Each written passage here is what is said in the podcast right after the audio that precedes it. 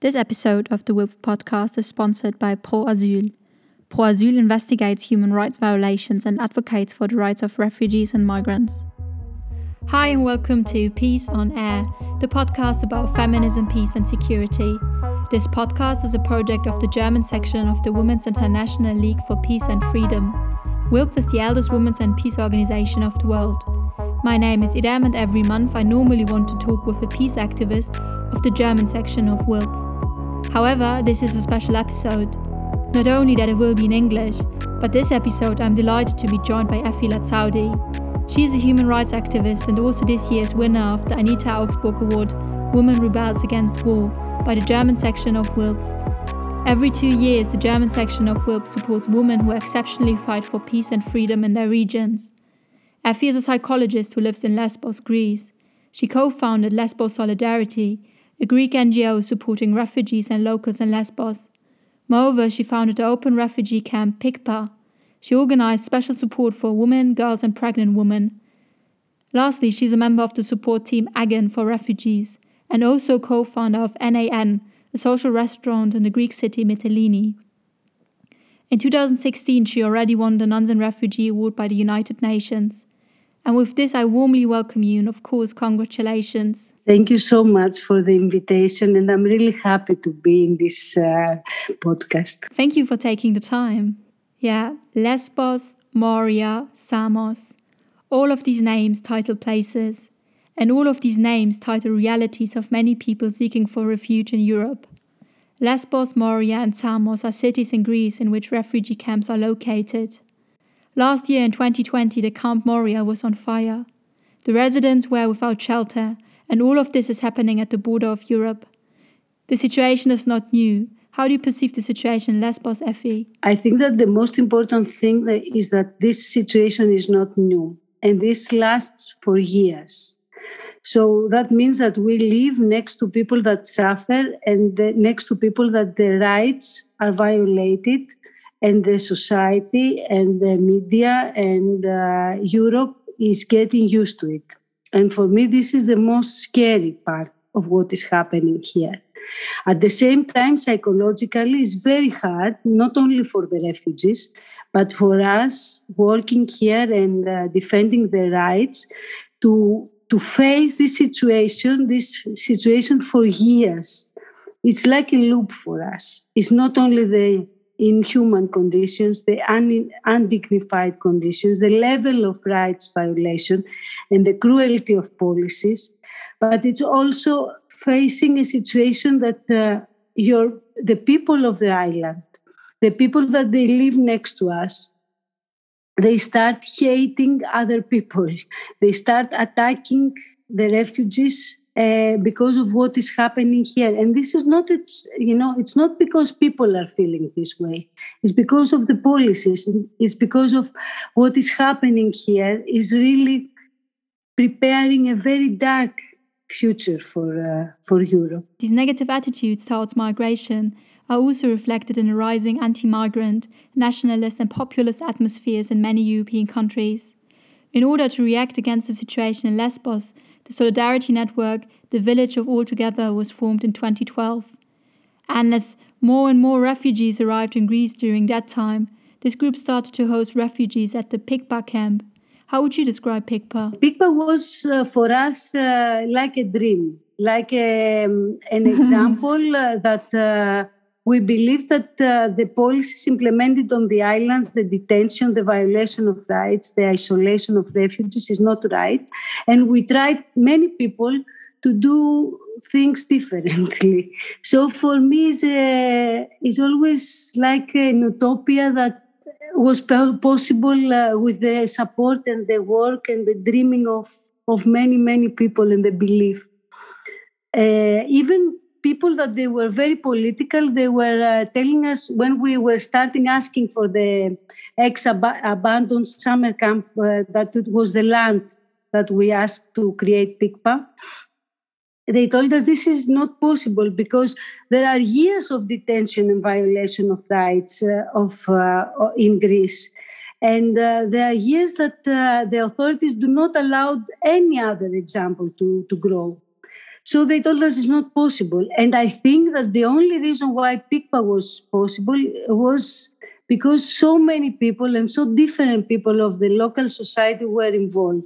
When I was reading about Pikpa, the first things that I discovered were pictures of you drawing with children, colorful pictures, and colorful walls. Next to the urgent support of basic needs, Pikpa Camp developed into a place for the most vulnerable groups of people seeking for refuge. In order to arrive in Europe, many refugees face unconceivable, life threatening experiences during their refuge. How did the Pikpa camp support these groups and how did this development happen? Uh, you know, in Pikpa, what we had uh, really was a place of a dignified place where people could feel safe, that humans were interacting with humans, and that uh, they could be in a community and be creative.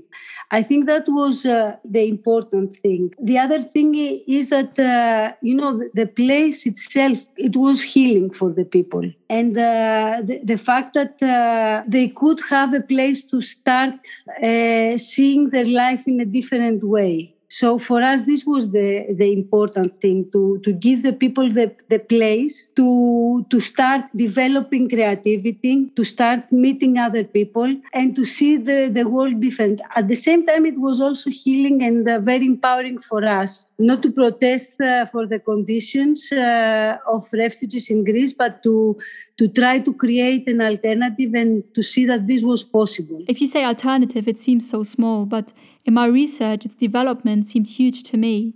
It formally started as a reaction to the lack of urgent support and shelter of the refugees, and then into the Pikpa camp. And in 2016, Lesbos Solidarity was also officially registered as an NGO. So it developed from an alternative, an idea, into an organized body of support for many refugees. How did you perceive this change of an idea developing into such a big system? I think that uh, the, the important thing in this is like, first of all, I always say, and I'm trying to go to the heart of what happened. I think it's about the people. I mean, the fact that uh, we we met and we try to do something differently, and we put uh, uh, our energy and belief on the, in this, and the hard work and uh, this, you know, empowerment that we got by solidarity, because solidarity is not one way activity. It comes back to you. We many times we said this is a miracle what is happening. There were many times that you know it was food for example. But to find food and to know that there are people around that they will come at the same, because at the beginning it was a no budget story. Um, Pikpa. So uh, there were times that more people were arriving and we had to look for food and for clothes and always something was happening. Somebody was coming. And you see what how powerful this is how powerful as a value that you are not alone. And it, it was not only the refugees that they felt empowered and they felt, you know, supported, but us as well.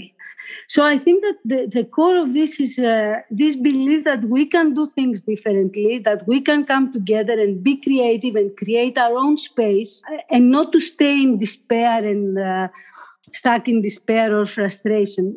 This was very important. Really, after many years, I, I go back to this and I feel like this was a dream coming true, and this is still inside us. That's why we, we still say that you can take people out of Pikpa, but you cannot take Pikpa out of the heart of the people.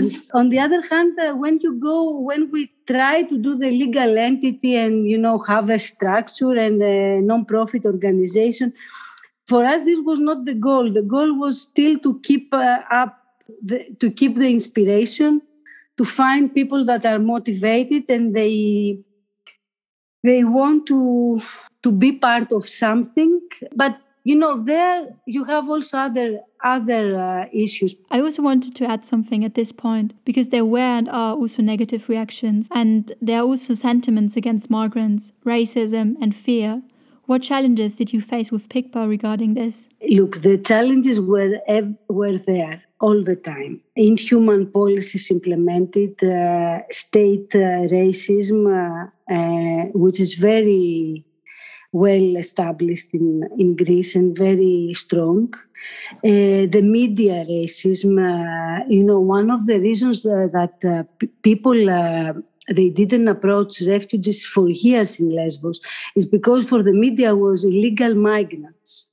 So if you present these people as illegal, already you in the mind of people there is something criminal there is a crime there. So we had to face all this. We have to face the fear of uh, of the of the local people which which was fed by the media and it was fed by the policies. Because you know when you believe that these people are dangerous and these people they live in in in, in places that are inhuman and very far from you far no, not geographically, but they are detained, they are excluded in, in a place, they are closed. That, that was what happened. What was happening in, in Lesbos for years uh, since 2001. That the the the refugees numbers are increasing. We had people in in terrible places, and the locals were accepting this somehow. Very few were reacting, because they thought, okay, this is the authorities, this, these are illegals, these are criminals. Yeah, criminalization. So the fact that a person is illegal and criminalized is also strongly connected with the term security. And the term security is also reoccurring in the context of migration. So if you talk about migration, these terms are often used. On the other hand, there are also different ideas about security. Some WILPF members shared their personal views on the question what does security mean to you? Security means that the aspirations of citizens to have their basic needs met, that is, access to social services, um, economic security, so that they're able to meet their daily needs and get a livelihood. So, the assurance that everybody can, irrespective of our diversity, participate in society without fear of harm. Because we are all interconnected and interdependent the security should be best assured by security of all. Security of all is closely connected to the universal idea of human rights, so that human rights account for everyone. Also, the Geneva Refugee Convention aims to protect the rights of refugees. But security and protection are in reality, unfortunately, not fully secured for everyone.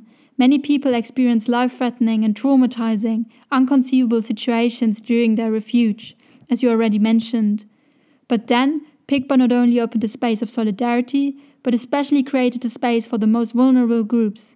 How did Pikpa support these groups exactly? Uh, first of all, we have to say that, uh, as you said, this uh, is safety. And, uh, you know, it comes to my mind that all this violence that was created in big camps and in Moria. And um, we never had this in Pikpa and we didn't have police and we didn't have fences. So I think the fact that people were in a safe space, a dignified space, a, a space that uh, humans were uh, interacting with humans and they were feeling supported. The, the respect, freedom uh, was already the frame of a, of a healing and, and safe space.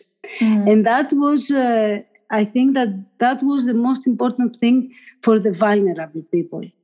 On the other hand, if you have this, already you see that the people they are feeling better and the space itself it was healing for them. At the same time, we realized very fast when we focused on vulnerable, because of course all refugees somehow are vulnerable, but uh, especially when we focus on handicapped people, uh, pregnant women, uh, children uh, with uh, uh, disabilities, and uh, victims of rape, victims of violence. We focused a lot on medical care.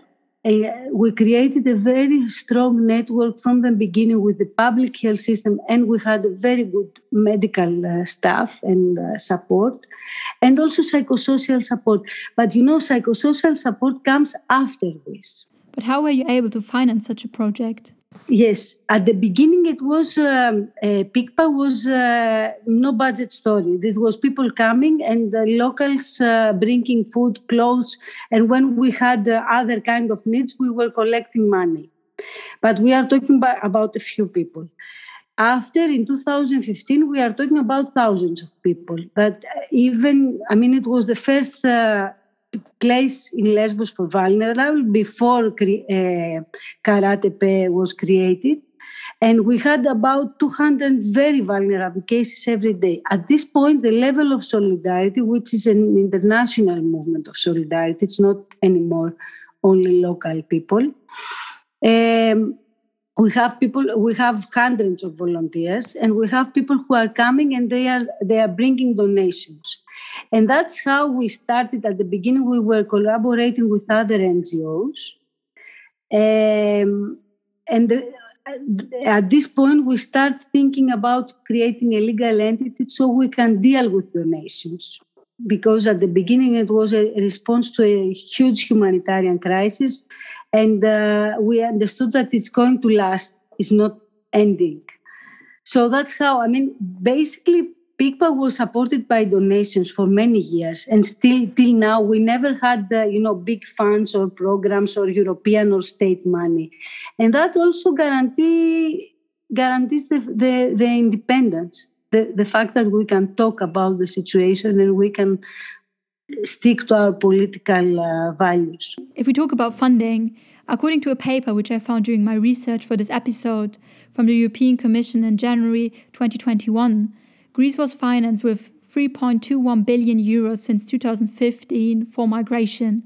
There seems this financial support from the one side, but the persistent circumstances in the camps why is there no change? What do you think is necessary for this change? Look, there is no. It's not about uh, the money. Yes, the money I, they are put uh, millions on refugee, but I think that first of all uh, we need to ask uh, where this where this money are going because you cannot finance a crime because the conditions in Lesbos is a crime, and uh, saying that okay we put a lot of money so the Greek uh, government is responsible for this. So we don't care. We close the eyes and we don't care how they use this money. So I think that uh, in order to uh, to have a, a, real change, we need accountability first of all, and we need uh, political will. And there is no political will from the part of EU, and especially from the part of the Greek government. You give money to a government that clearly they don't believe in uh, decent and human conditions and clearly for years they're establishing a, a, system which is attacking refugees and treating conditions as a deterrence measure. So if there is no political will and if you are if you are um, if you are like considering migration and uh, refugee issues as an issue that we can manage we are talking about people you don't manage people. I mean, it's a, it's a different uh, approach. And for me, it's even more frustrating. And I can say I'm, I'm getting more and more and more angry because this topic about money comes back.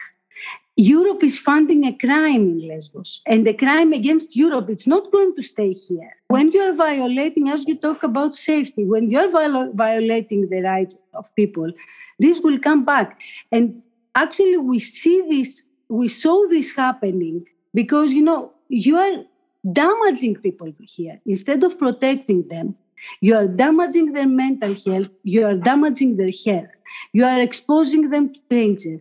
And because you said about how we were treating people in Pikpa, what we what we, we, we saw in Pikpa that all the space we were creating, all the safe space was always endangered by the policies, by the asylum policy, by the, the, the, fact that people didn't have access, they didn't have clear information, they didn't have control of their life. So the bureaucracy and the, the asylum policies was attacking their mental health, their health. And you can see this. You, you can see this. In the humiliation of people under these conditions and spending so much money is is really a crime. I, I, don't have a way to describe. We have to understand that this is against us, all of us. On November 19th, though, in 2020, Pikpa was evicted. Displays of solidarity, of creativity, and a home for many refugees diminished. You were part of the project from the beginning on, and you experienced how it developed. In a description on the Pikpa webpage, Pikpa was stated as a political statement and symbol for solidarity How did you then perceive this destruction of this symbol? Oh, this was a clear statement of the government, and of course, a closing of the eyes of uh, and um, of EU that this is the policy that they want to implement. They don't want any dignified uh, place. Mm. They want the people to suffer. For me, it was a we, we, we experienced this as an as an uh, extreme unnecessary violence against the people and against us. Hundreds of policemen in COVID uh, suit, they enter Pikpa uh, to take the people out in six o'clock in the morning. People that some of them they were living there since four or five years. They had their kids that they were born there. The kids were at school. You know, newborn children. It was really an, an exercising violence, and it was also a media game because they treated us as illegal, as uh, criminals, as terrorists, uh, giving out the picture that you know we have the power to stop this criminality. Um, connected to criminalization and defamation of solidarity, which is also a crime in Lesbos for me. And at the same time, um, it was uh, also the fact that um, uh, the, the, the government had uh, was elected with the promise to stop any camp in Lesbos, to decongest the island, and of course to close uh, Pikpa and uh, Karatepe, that they were the dignified places, and they they were presenting them as part of the problem because creating good conditions attract attracts more refugees. This is the you know the narrative. So they didn't. Uh, they failed in decongesting the island. They failed in closing Moria. The, Moria was burned. We went to a tragedy, and so what they implemented uh, um, after a year was the closure of the dignified places that they, they could do it. I mean, it was like easier for them. Yeah, next to the symbolic destruction, also the camp diminished. Um, and you were highly involved from the beginning on. So, without the camp, how did this change your work and support? What do you do at the moment? Uh, our work, uh, we stick uh, to what we believe. Uh, we continue to, we, we, I mean, it was a huge trauma for us. It was a huge attack, so we had to deal with the attack. There are many, you know, we had also a fine against us. We had the court. We we went against all this and we we won because there was an attack in in total in uh, Lesbos solidarity. So we had to deal with this um, they, you know, they used everything. They used the um, urban uh, control. They came to us, and as they went to MSF to close the isolation area for COVID, in uh, in the time that it was most needed, they came to Pikpa and they put a fine against us, which was not. They considered Pikpa as an illegal uh, place, so we had to fight against this for some months. It's okay now; it's finished. This uh, this story and we we start creating we continue supporting the residents of Pikpa in the old Karatepe and uh, we create now new uh, shelter dignified places because we we stick on this. We need dignified places in the society um, we continue with integrational activities, with, with uh, activities that provide jobs to refugees. This is what we try to do in a very, and also we try to advocate uh, against the, the, what is going to be established in Lesbos, against the new camps, and against the imprisonment and the violation of rights. Um, so we we try our best under very very adverse um, conditions and environment. You know, we try to bridge between the local society and uh, the refugee population. Our activities are always focusing on this because without this, we cannot really implement solidarity and better conditions. We need to heal this um, this division and polarization in, in the society of Lesbos, like us, solidarity people, refugee, and the locals, like enemies. So your work continues, and also your work for solidarity and human rights. If you look beyond the current situation, what do you wish for the future? Yes. Um, I think that uh, we wish many things, but uh, the basic thing for me is uh, that uh, we fight back uh, what is hap- happening now, and that we go, we we understand, and especially young people, that uh, fighting for the rights of the other person is fighting for the rights of all of us and uh, that uh, the issues of life and the future of Europe Europe has to do with the prosperity of the people and the and the coming together and the and the values of of Europe. So we need to to work on this. I mean, we need to fight for this because it's not about refugees. Uh, it's it's about all of us. Fighting for the rights of the other person is fighting for the rights of all of us. After the dark future, which you mentioned in the beginning, this statement underlines empathy and solidarity. And it is a hopeful final note at which I would like to thank you for taking the time to have been in this podcast. And I really thank you for this invitation. This was Peace on Air, the podcast about feminism, peace, and security. I'm your host, Iram, and I would be happy if you keep listening to this podcast in the upcoming months. You'll find the German section of WILPF at www.wilpf.de. And other than that, you can also check our Instagram account called WILPF Germany. Please feel free to share and spread this podcast. If you also would like to know more about the topic, I will link you really interesting links and sources in the description. Thank you for listening and stay healthy.